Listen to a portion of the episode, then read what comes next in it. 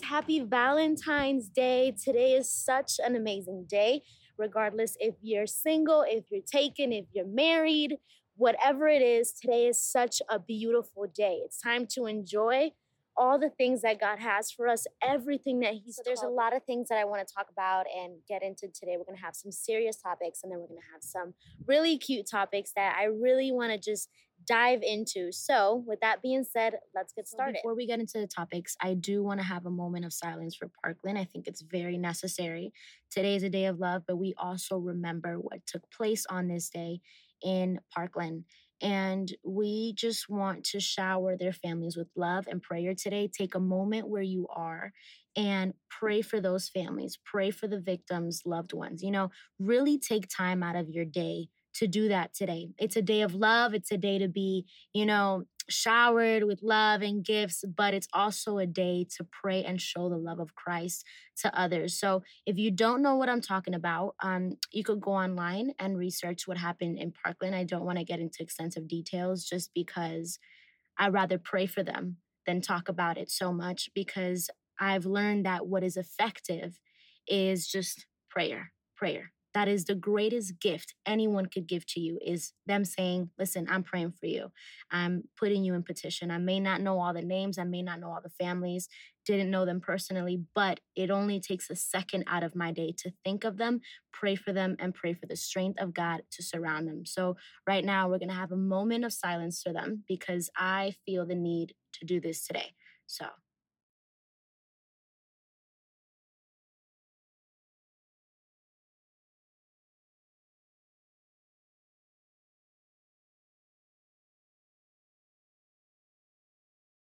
So um, I just want to say thank you if you took that moment of silence for them and prayed for them.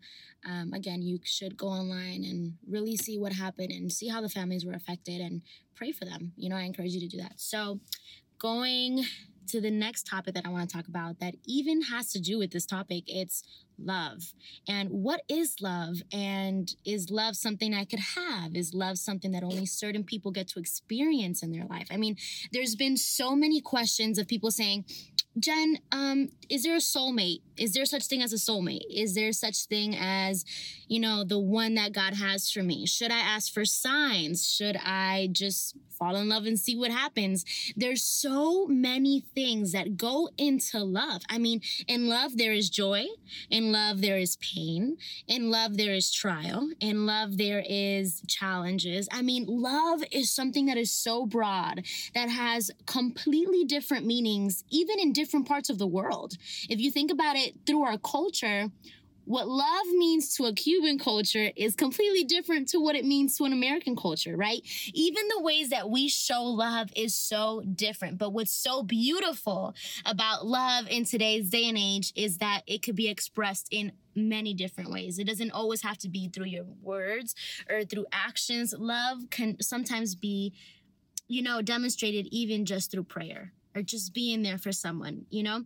I love how the Bible says that show love by your actions, not even by your words right? Show love by the things that you do. You know, there's a lot of guys out there, girls agree with me. Come on.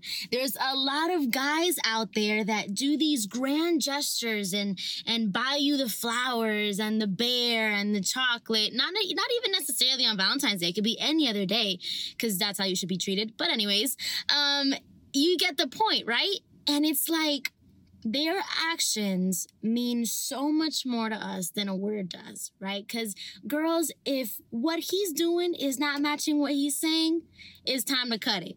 You know, if what he's doing is contradicting everything he's saying, really pay attention to that. Pay attention, and not even in relationships either. This could be with friendships as well. If they are doing things that, you know what, it's not even in agreement to what they told you, let it go. Why? Because love is so big and love is so amazing. I mean, love forgives. Think about that for a second. Love forgives over and over and over. It sees past our flaws and see past people's flaws. But there's also a certain time where you have to be real with yourself and say, okay, I've given this many chances. You know, I've been here for a while. I've done this for a minute. You know, God, is this relationship helping me? Is this friendship helping me? Is this, you know, person helping me grow or are they holding me back? But love could also be very deceiving you know? So now for this video, I wanted to do something completely different. You could tell I started off um, outside of my car and then I'm inside of my car.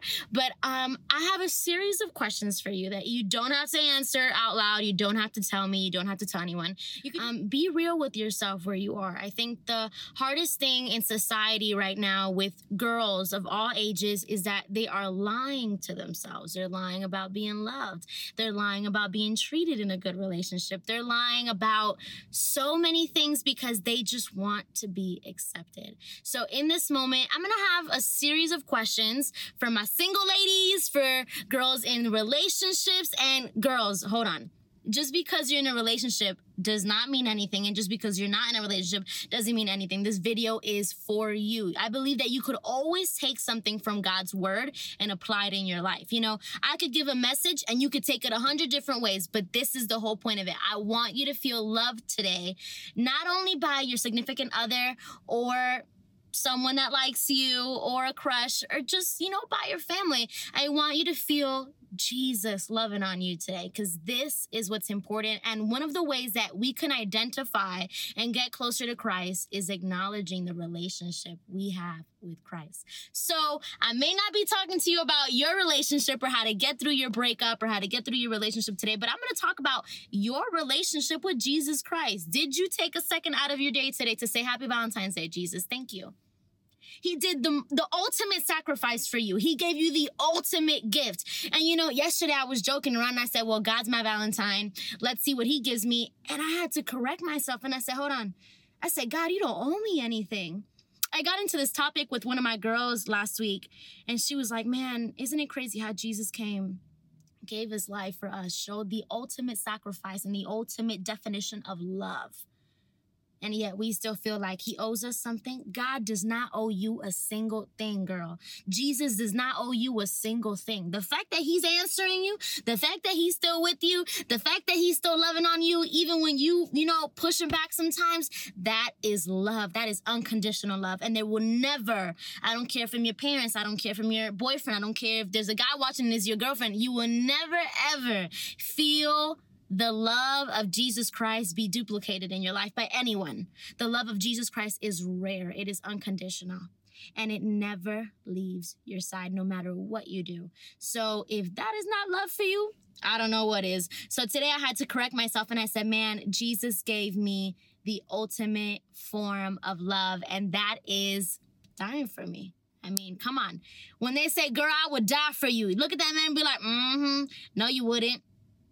No, you wouldn't. You wouldn't do this for me. You know, a lot of people just talk and talk and talk, but none of them are showing you.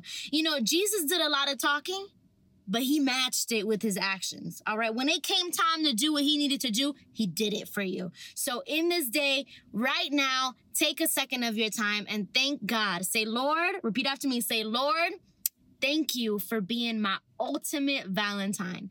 Lord, thank you for your gift. So, Amen. with that being said, let's get right to it.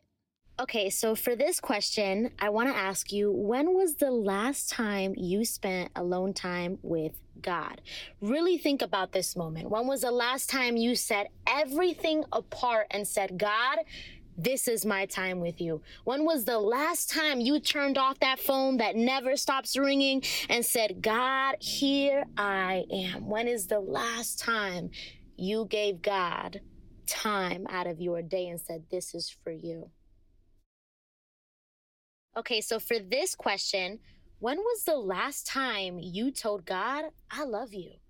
And when I ask you this question, it's not asking you like, oh, when you're like, man, God, I love you. You're always, you know, coming in, clutching my life. No, no, no. I'm asking you a moment in your life where everything was going wrong. God took away the thing you most wanted. God took away the thing that you loved the most. The, the one thing you asked God for, He said no. When was the last time that things went wrong in your life and you still turned around and said, God, I still love you. God, I'm still here. When was the last time you declared your love for God? And it could be in your room privately and it could also be publicly because, like I said, sometimes it's not about what you say, but it's about what you do. When was the last time you truly showed your love for God. And look, I know we're human. I know we fail sometimes. I know that, you know, life happens. And I know people that have gotten mad at God. I know people that, you know, have had serious conversations with God and have said, Lord, why am I going through what I'm going through? But in this moment, ask yourself, man, when was the last time I told God, Lord, I love you? Okay, so this question completely wrecks my life each and every single time because I mean, I don't know about you, but I'm just always involved in something. I'm always doing something. I'm always with people or in church or in ministry or whatever it is. My life is always busy. And oftentimes, when you're living such a busy life, you truly forget about putting God first. I know people that put ministry before God if that makes any sense to you. They're more concerned about what they're going to say behind a pulpit. They're more concerned about what the dance moves need to look like, what this needs to be, and this, is and that. And they forget about putting God first. I mean, I've seen ministries do this, and I've done it at a certain point of my life too. I'm not perfect. You know, I've put people before God, I've done it. I'm human. You know, you get so caught up in a moment and you truly forget about your creator. And I promise you, whether it's school, whether it's a guy, whether it's your parents, whether it's, you know, the wanting and desire of being accepted, can you place an emotion before God? 110%. Yes, you can. I know people that have placed wanting to be loved and accepted over God. And it's like you will never have that fulfillment. You will never be filled by that void in your life until you learn how to put God first in your life. Nothing will work for you if you don't put God first. So in this moment, when you see this question, answer answer it truthfully. This is what it's for. Take this personal time with God. Okay, so this question, um, maybe this is something you've never heard of or you've never done. And I promise you, this is going to change your life. This is going to change everything. I promise you. Okay, so what is a love letter? A love letter, if you've ever written one for your boyfriend or your parents or whoever, a love letter is a letter expressing your love to that person and your gratitude and your full appreciation and saying, you know what, this is why I love you. This is why I love you unconditionally. This is why I love your flaws. This is why you love me. And I promise you, we forget about our first love. We forget to give God that place in our life. Never forget about your first love. Go back to Him. Go back to God. He needs to hear from you. God loves you. So I encourage you today to write God a love letter. Express to God how you're feeling and thank Him. You know, before you start saying, God, you know, my life is like this, like this, like this. I'm mad because of this and this and this. Can you just take time and not God and not ask God for anything? Sorry, not ask God for anything and just be like, Lord, this is why I'm thankful for you. Take the time to tell God why you love Him. Take the time to tell God and thank Him. Thank Him right now where you are. Thank Him right now and say, Lord, I will I wouldn't know what to do or where I would be without you where would you be without his love? You'd be lost and broken. So take this time, it's important. Okay, so when I mean invested, when I say when is the last time you invested in God, like in your relationship with God, you know, um, there's some things that we just have to do. You know, as a girl, when you're getting ready for a date, you invest in your hair, you invest in your makeup, you invest in your clothes, you plan everything out. You know, I, there's girls that they're like, man, I'm broke, but they make it work. Okay. It's called bougie on a budget. That's what it's called, you know? So I know girls that, man, when their man asks them to go eat, they get ready, they do their hair, they, they just, even their nails, everything is just so perfect right? And why do they do that? Because they love their man, right, girls? Right, soul sisters, agree with me right now. When your man asks you to go on a date, you're not gonna go looking dusty. You're gonna go and get yourself right because you wanna show him the best version of you. So, how do you invest in a normal relationship? In a normal relationship, you would invest in going out to eat, you know, maybe going to conferences together, maybe reading the word of God together, maybe doing devotionals, whatever works for your relationship, you know? So I want to ask you, when was the last time you truly invested in your relationship with God? You know, when was the last time you stepped out of the four walls of a church and said, I'm going to go to a conference this weekend and I'm just going to fill myself? I've been to so many conferences, whether it's dance or whether it's um, just a preaching conference.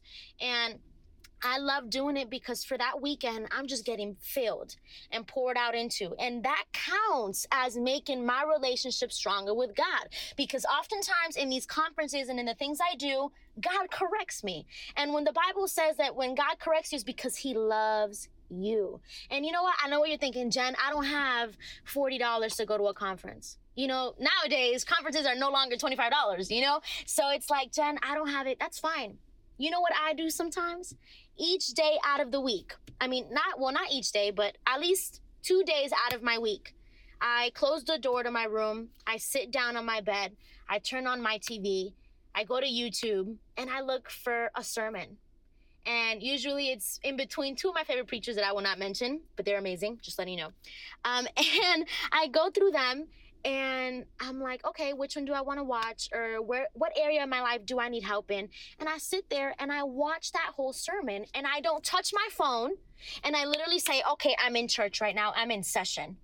And believe it or not, I have taken so much from those videos. I have taken so much from those sermons that are online or a podcast or whatever may be. And it is the equivalent maybe not the exact equivalent to going to a conference, but guys, the whole purpose is to feed yourself, feed your soul, and invest in your relationship with God. So that is one of the things that I do on my own time with God. I sit down and I said, okay, we're in church today. And I listen to that sermon and I listen and I pray and I ask God to reveal to me what He needs to reveal to me. So you could invest in it for free. It's not going to cost you to go on YouTube and play a sermon or, or watch something and truly have it impact your life. Okay, so for this last question, girls, bear with me. I know you're probably like, Jen, I got things to do, girl. I don't want no more questions. I just want to hear what you got to say. And look, you don't have to know how to sing to sing a song for God. The Bible says that God loves to hear our spontaneous worship. What is spontaneous worship? Well, Jen, how does that happen? How do I just sing a song out of nowhere? Do I sit down? Do I have to write it? Is it like a poem? Let me tell you something. I am no songwriter. I barely could sing, can't really carry a note like that. But nothing is going to ever get in my way of my spontaneous worship with my king. I sing songs to God and maybe it's one one one sentence lord i love you so much and i will carry that song out and i will milk that song and i will sing it for a good 10 minutes. Say lord i love you. Lord i love you. I'm not gonna sing right now but you know it. And sometimes it could be a whole series of things and usually when i'm singing that spontaneous worship god is preaching to me. And sometimes i'm saying things that i'm like whoa i didn't even know that was in me. Whoa i didn't even know i was that creative. You know, God works with you. God will meet you in the middle, girl. So I'm telling you, start singing songs to God. And maybe you're like, well, Jen, I'm not comfortable with, you know, making up songs. Can I sing a regular worship song? Absolutely. Absolutely. That still counts. When was the last time, time, sorry, you sang to God and said, Lord, you know, this is my worship and I dedicate this song to you.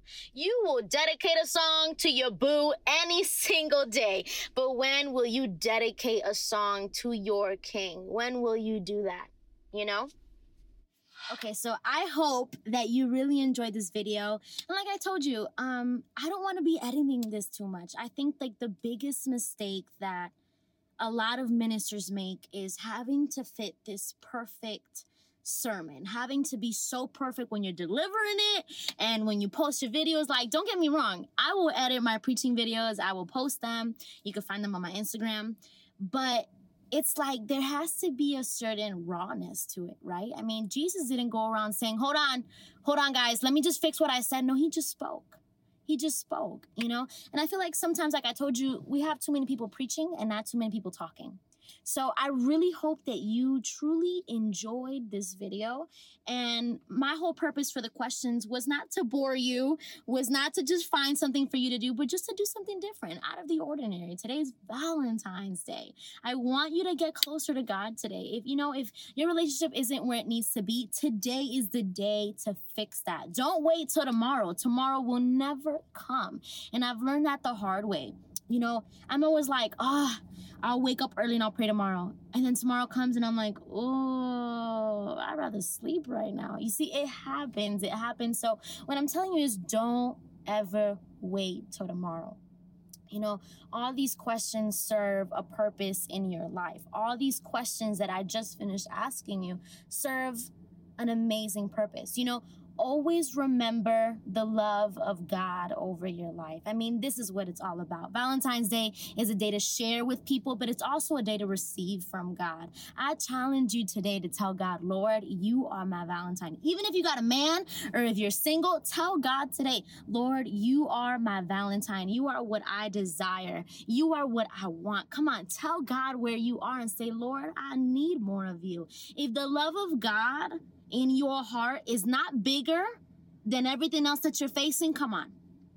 How can you expect God to move in your life in such a radical way, to be used by God, if you're not willing to put in the time with God? If you're not willing to say, Lord, here I am, you know? And I encourage you this to do this today, but it's like we got too many people going around and doing things that it just doesn't make sense anymore it doesn't make sense. You know, have you ever been the type of person that says, you know, been there, done that in ministry, been there, done that in a relationship, been there, done that, you know, in a friendship? And it's like, don't you want something different?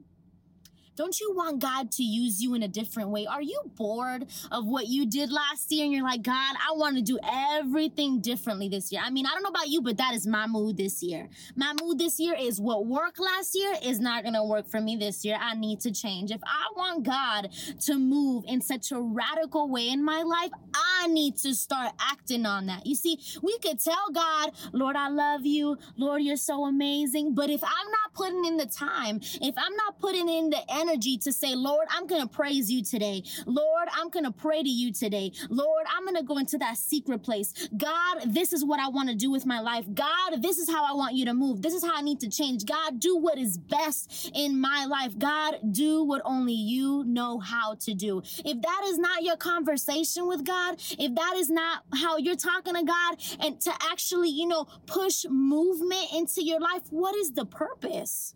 What are you living for? If you don't want to get better with God each and every single day, if your if your desire is not to get closer to God, what is the reason? Like, you know, it's you know, it just reminds me each and every single day like the love of God and his sacrifice is so amazing. So absolutely amazing. I mean, the love of Jesus Christ is beautiful. It's something that I've never seen before. Like I told you earlier, he gave his life for me. He did that for me. And it's like, who am I to deserve that type of love? Who am I to deserve that type of just gift?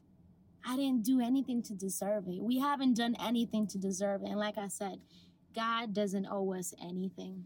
He doesn't even owe us blessings. And yet he still comes through. Yet he still gives them to us. Yet he still provides a way for us to be loved. And if that doesn't motivate you to be closer to God, I really don't know what will be. So today, I'm really encouraging you to take this time to pray and to seek and to completely just be invested in the Spirit of God. Be invested in what He's doing, be invested in His calling over your life. I mean, guys, girls, girls, strive to be better strive to be better in everything you do. So, just like today, I did, you know, a little different video, something different, something cool. Come on, do that for God today.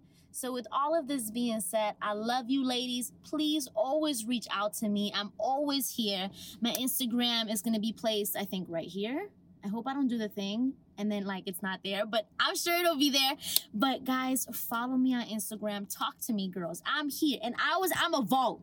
I don't talk about the things we talk about. I'm just here to help. This is my thing. If there's something that you're facing that you've heard me talk about or you know that I've been through, talk to me about it. Don't try to go through it by yourself. You know, I will pray with you. Sometimes it's not even, Jen, this is what I'm facing. It's just, Jen, can you pray for me? Jen, can you call me and pray for me over the phone? Absolutely. This is what we're here for, and this is what I'm here to do. So, again, I just want to thank Radio Unete for this amazing, amazing time and just wow, like thank you so much for letting me be here and always letting me just impact the word and send the word